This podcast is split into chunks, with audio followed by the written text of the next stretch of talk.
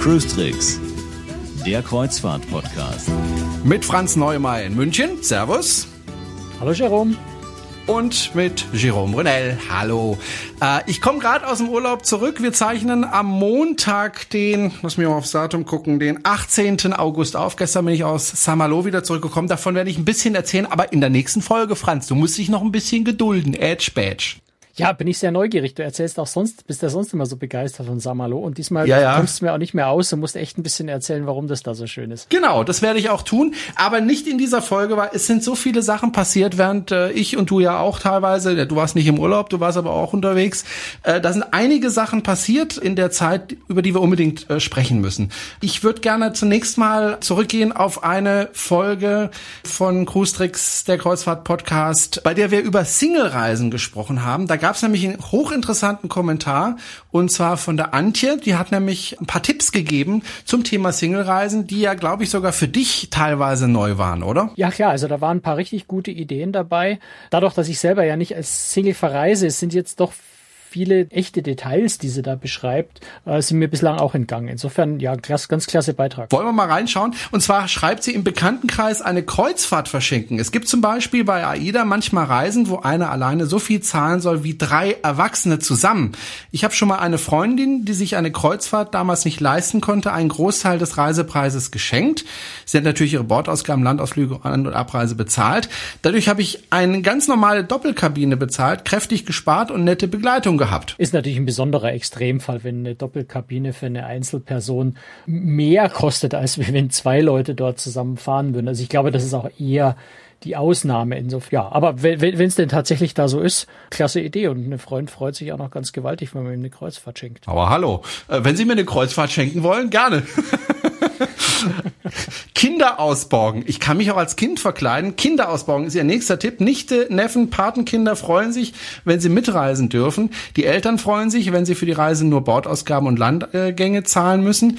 Der gastgebende Single spart, weil der Kinderpreis zumindest bei einigen Reedereien unter dem Aufschlag für Singles liegt. Ja, das stimmt natürlich. Also das ist tatsächlich eine Möglichkeit, wie man, wie man relativ günstig verreisen kann, weil eben Reedereien oft für Kinder günstigere Preise haben. Das Kind aber gleichzeitig als zweite Person in der Kabine gilt. Das heißt, der erste Erwachsene den normalen Doppelbelegungspreis bezahlt, also den normalen Preis, den eine Person bei Doppelbelegung der Kabine bezahlt und das Kind aber eben zum Kinderpreis reist. Insofern kann das schon ganz gut funktionieren. Hat natürlich schon so einen kleinen Nachteil, wenn man sonst allein auf Reisen ist, am Abend so richtig eine auf Party macht und auch sonst ordentlich drauf macht. Wenn man ein Kind dabei hat, ist es tendenziell etwas schwieriger. Ja gut, das wird eingesperrt in die Kabine und gut ist.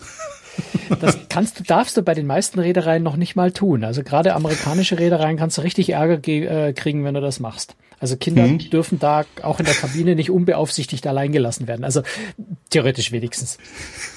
Das war jetzt nicht ganz ernst gemeint. Und dann hat sie geschrieben, äh, dass man ja auch im Bekanntenkreis nach einer Begleitung suchen kann. Auch eine gute Strategie, wie ich finde. Und dann hat man eben eine Begleitung und dann zahlt man halt auch weniger. Äh, und ja, im Januar um die Kanaren kreuzen. Weihnachten ist vorbei, Winterferien sind noch nicht und die Schiffe daher nicht voll. Da hat man wohl die Chance, dann doch günstig an eine Reise zu kommen, schreibt sie. Genau, das ist ein Beispiel, ein, ein sehr, sehr gutes Beispiel dafür, dass man sich äh, ja Nebenzeiten, Nebensaisons sucht, wo eben, wie sie beschreibt, Weihnachten gerade vorbei, die ähm, Skifahrferien oder sowas noch nicht angefangen haben. Also solche Zeiten sind dann schon ganz gut. Meistens dann, wenn eben keine Ferien sind und es nicht absolute Hochsaison in dem Gebiet ist. Darüber hatten wir ja auch schon mal ein bisschen ausführlicher gesprochen. Aber klar, wenn man da ein bisschen genau hinschaut, kann man in den Zeiten tatsächlich auch mal günstige Single-Angebote finden. Natürlich kann man auch im Internet eine Reisebegleitung suchen. Warum auch nicht? Aber sie schreibt, ich würde das persönlich nie machen, mit einer fremden Person die Kabine teilen, denn entweder ich kann mir dann den Einzelzustand leisten oder ich bleibe zu Hause. Aber das sagt sie ist Ansichtssache. Also sie möchte nicht mit einer fremden Person äh, auf Reisen gehen. Gut, das ist jedermann selber überlassen. Dann schreibt sie in Kabine buchen manchmal landet ein Single in der Innenkabine, in etwa beim Pro-Personen-Preis eines Pärchens in der Balkonkabine.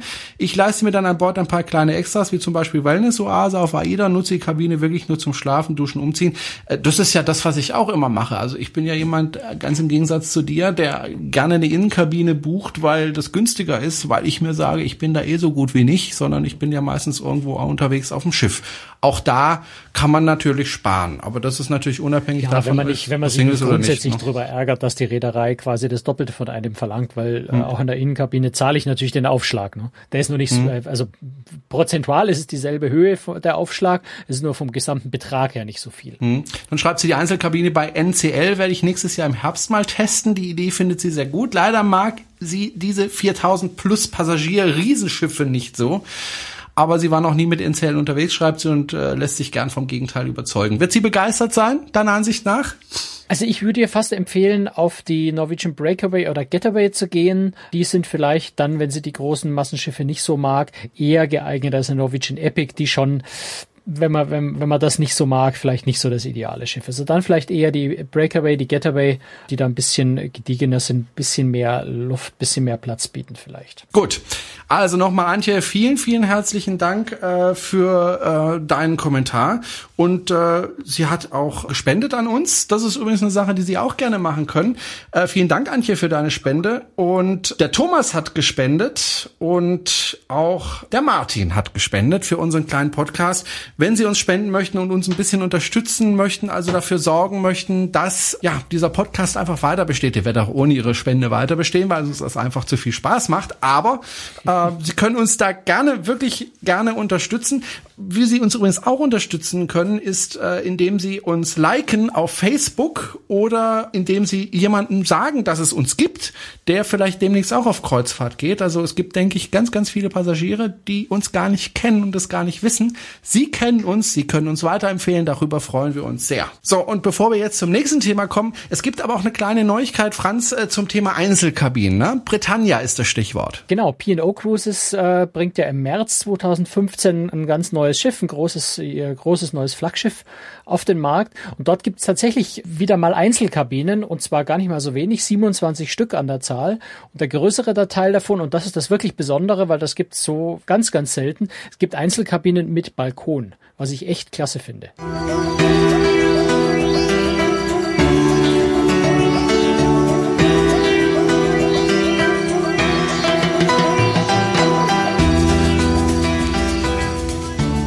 Unser nächstes Thema ist ein Thema, ja, da freue ich mich ein bisschen drüber, weil wir hatten da schon vor ein paar Folgen drüber diskutiert, nämlich ob die Meyerwerft die STX in Finnland kauft. Und ich hatte damals zu dir gesagt, Franz, Mensch, ich finde, das würde ganz gut zur Meyerwerft passen. Und du hast damals gesagt, hm, nee, eher nicht. Und das ist so eine große Werft und hm, Familienunternehmen.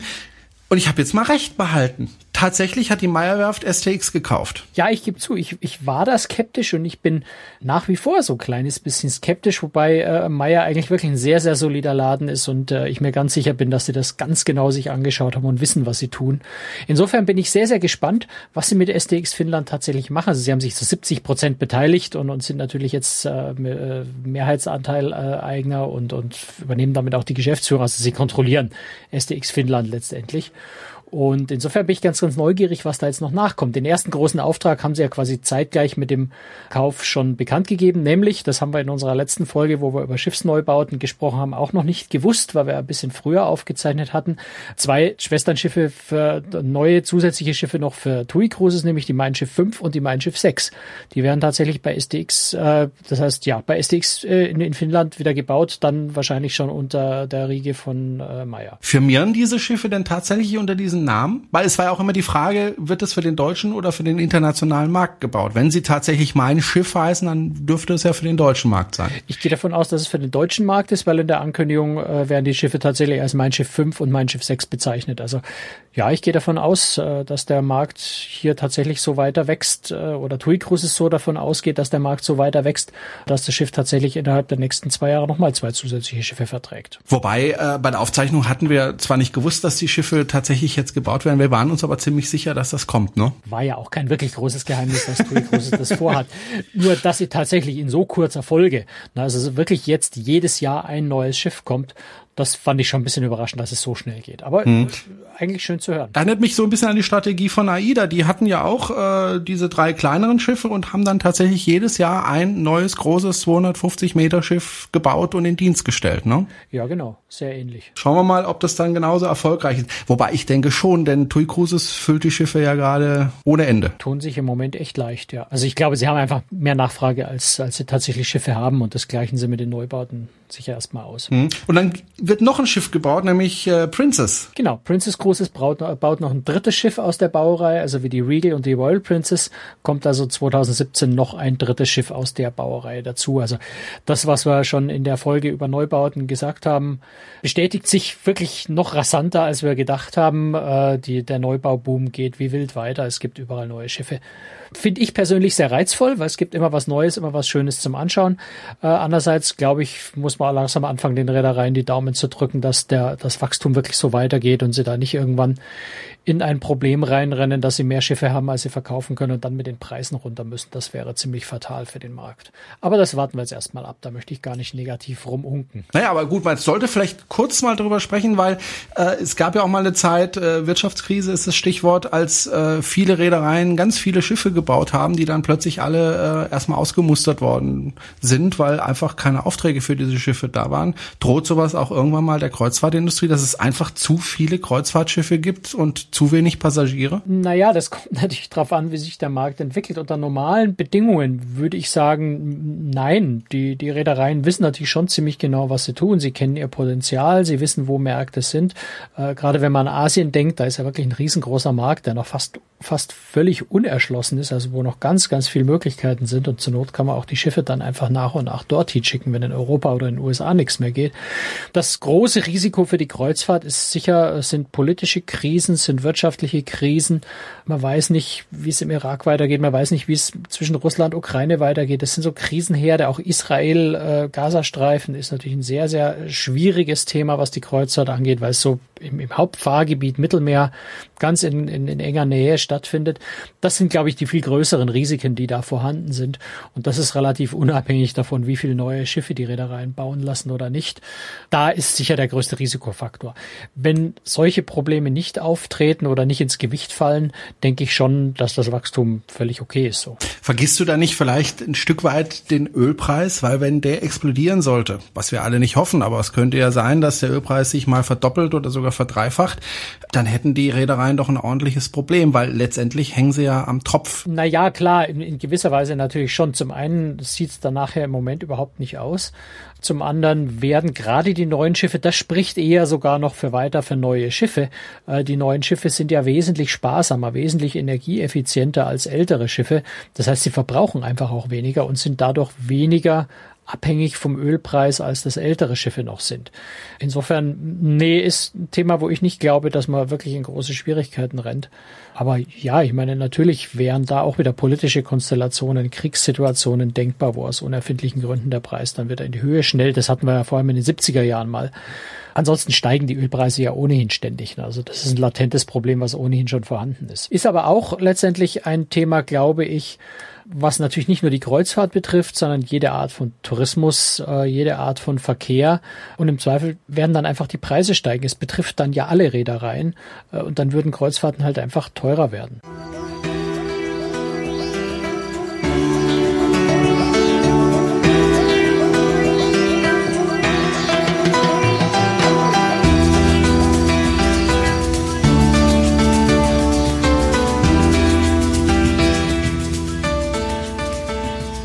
Wenn man mit ja, Leuten spricht über Kreuzfahrten, die sich jetzt nicht so mit dem Thema beschäftigt haben, wenn man einfach erzählt, hey, ich war auf Kreuzfahrt und so, dann kommt oft, ja, aber da muss man sich doch furchtbar anziehen, da muss man doch so ein Smoking tragen abends und das finde ich alles doof und das will ich eigentlich gar nicht.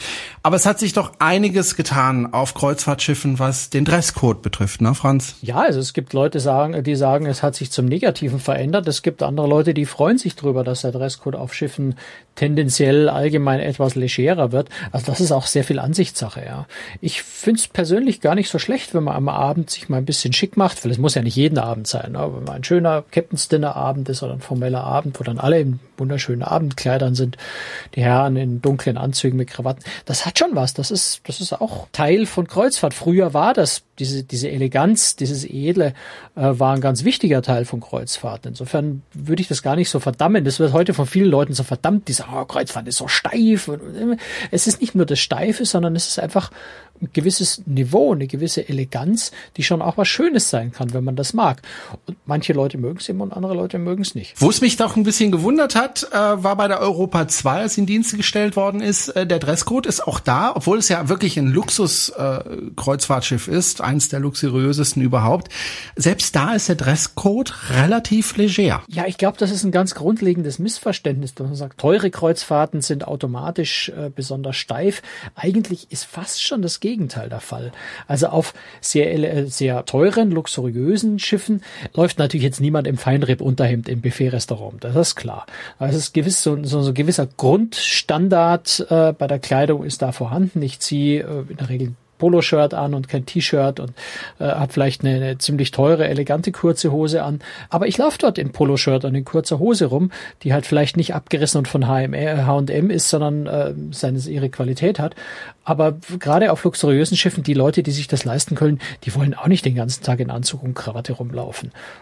Also ganz im Gegenteil, es ist oft so, dass eher günstigere Reedereien äh, zum Teil noch die, die, die formellen Abende, Cocktail, äh, Cocktailempfänge, Kapitänsdinner beibehalten. Also Costa MSC, Royal Caribbean, ähm, Norwegian ist eine Ausnahme.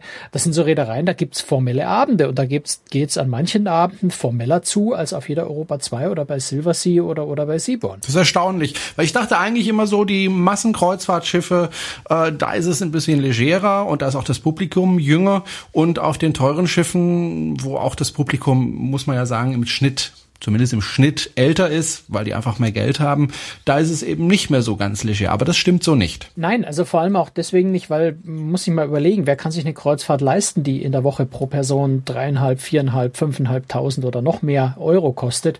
Das sind Leute, die, die sind in der Regel den ganzen Tag im, im Business unterwegs, äh, die sind Geschäftsführer, also die sind den ganzen Tag sind die in, in dieser Kleidung, in, in Anzügen unterwegs, die sind ständig auf irgendwelchen formellen Empfängen. Und wenn die dann Urlaub machen wollen, ja, dann wollen die auch mal ihre Ruhe haben von all diesen äh, Kleidungszwängen und wollen das Ganze ein bisschen legerer angehen. Die sind eben im Urlaub. Und deswegen ist es da durchaus etwas lockerer. Und auf den Massenschiffen ist es eher andersrum. Das sind dann eher Leute, die im, im Alltag nicht ständig im Anzug rumlaufen, für die das dann wiederum das Besondere ist, sich einfach mal äh, richtig rauszuputzen. Eine der seltenen Gelegenheiten vielleicht in ihrem Leben, mal so richtig einen dunklen Anzug auszutragen, tolles Cocktailkleid, ein tolles Abendkleid auszutragen.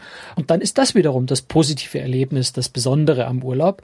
Deswegen gibt's gerade da eigentlich häufiger sogar die formellen Abende, die Kapitänsempfänge. Es gibt ja aber selbst auf einem Schiff, äh, bei dem ja man dann doch etwas formeller, nenne ich es mal, äh, sich anziehen muss, auch Bereiche, in denen man muss, in denen muss man sich nicht so dermaßen äh, kleiden. Also am Pool zum Beispiel muss man nicht im Smoking aufkreuzen. Nein, also außer am Pool findet zufällig ein ganz eleganter Empfang statt, aber das ist dann eher die Ausnahme. Nein, also die Dresscodes gelten natürlich in der Regel vor allem am Abend, also meistens ab 18 Uhr sollte man vielleicht in den Hauptrestaurants nicht mehr mit kurzer Hose rumlaufen. Untertags, insbesondere am Pool, sind gerade auf den großen Schiffen die Dresscodes sehr, sehr elegant, sehr, sehr leger. Flipflops auch auf dem Gang, äh, eine kurze Hose, ein T-Shirt ist völlig okay. Selbst im, im Buffet-Restaurant, dann auch zum Mittagessen in den Hauptrestaurants kann man da schon auch mal mit einer kurzen Hose reingehen. Und ansonsten, wer am Abend wirklich partout sich überhaupt nicht aufbrezeln will und dem das absolut zuwider ist, gibt immer die Buffet-Restaurants als Alternativen und in denen gilt dieser strenge Dresscode generell nicht. Wenn ich jetzt auf so einem Schiff lande und das vorher einfach nicht gewusst habe, weil ich mich damit nicht beschäftigt habe, also ich gehe auf ein Schiff und stelle dann fest, ups, ich habe komplett die falschen Klamotten in meinen Koffer gepackt. Ich würde aber gerne auf diesen, ja, auf diesen Captain-Empfang gehen oder zum Captain's Dinner. Habe ich da die Möglichkeit, auf den Schiffen mir was auszuleihen? Also du hast natürlich grundsätzlich zwei Möglichkeiten. Zum einen gibt Schiffe, die schon ein bisschen nachlässiger sind, also die jetzt den Dresscode nicht so absolut erzwingen und vielleicht hast du dann doch irgendwie zumindest eine halbwegs neue schwarze Jeans und, und ein weißes T-Shirt. Da kannst du vielleicht mit Glück schon bei dem einen oder anderen durchkommen damit. Ansonsten gibt es tatsächlich auf den Schiffen äh, Smoking-Verleih, das heißt, die verleihen dann wirklich die Hemden, die Krawatten, äh, Fliegen, die Smoking, die Schuhe. Aber das ist dann auch nicht unbedingt billiger Spaß. Also da bist du dann schon auch mal 100 Dollar los, äh, um dir das, um, der, um so eine Vollausstattung der auszuleihen. Ja, aber die Möglichkeit gibt's auf den Schiffen generell schon. Ein anderes Problem ist, okay, ich weiß, ich brauche ein Smoking beispielsweise, den muss ich auch irgendwie in den Koffer kriegen und wenn ich dann den Koffer wieder aufmache auf dem Schiff und den Smoking dann raushole, dann, äh, hm, dann habe ich ein Problem. Alles zerknittert. Also ein Smoking, würde ich mal sagen, brauchst du eigentlich heutzutage nirgendwo mehr. Also Hilft mir eh nichts mehr, ne? Auf, ein ganz, äh, auf eine ganz elegante Taufveranstaltung von einem eleganteren Schiff eingeladen wirst, kann man schon mal einen Smoking anziehen. Ansonsten reicht also schon der dunkle Anzug. Aber auch der knittert natürlich. Wobei das ist nicht weiter dramatisch, weil zum einen gibt's Aufbügelservice, Waschservice, Reinigungsservice an Bord der Schiffe, die auch gar nicht teuer sind. Und ich kenne wirklich viele regelmäßige Kreuzfahrer, die tatsächlich auch ihre Anzüge mit aufs Schiff nehmen und sagen, das lasse ich da reinigen. Zu Hause ist das viel umständlicher. Auf dem Schiff gebe ich es meinem Kabinensteward, der reinigt mir den Anzug, kostet ein paar Euro, ist auch nicht wirklich teuer. Am nächsten Tag habe ich den wieder. Zu Hause muss ich irgendwo zur Reinigung laufen, zahle dann 15 Euro oder noch mehr äh, für den Anzug zum Reinigen, muss eine Woche warten. Also manche Leute sagen, ich nehme meine Anzüge extra auf die Kreuzfahrt mit, nur um die dort überhaupt reinigen und bügeln zu lassen. Insofern also das auch eigentlich ganz unkompliziert, gerade wenn man gleich am Anreisetag, am ersten Tag das macht, hat man seinen Anzug schnell wieder zurück und ist dann tiptop in Form und kann sich sehen lassen. Gut, das war sie. Die übrigens 66. Folge, Schnapszahl. Äh, darauf ein Schnaps. Und äh, wir hören uns nächste Woche wieder, wenn Sie möchten. Am Mittwoch gibt es eine neue Folge von Großtricks, dem Kreuzfahrt-Podcast. Wie gesagt, wenn Sie uns unterstützen möchten, sehr gerne entweder weiterempfehlen oder ein bisschen Geld. Das würde uns sehr freuen. Und ja, ansonsten hören wir uns nächste Woche wieder. Gell, Franz? Genau, und da trinken wir dann keinen Schnaps, sondern einen Wodka, ja. weil da geht es nämlich um Russland. Oh, freue ich mich drauf. Und um Saint-Malo. ja. Tschüss. Was trinkt man in Saint-Malo? Äh, Was klären wir dann nächste Woche? Cidre. Cidre, auch gut. Das habe ich schon verraten. Cidre trinkt man da. Also, jetzt aber okay, tschüss. Also, tschüss. Servus. Ciao.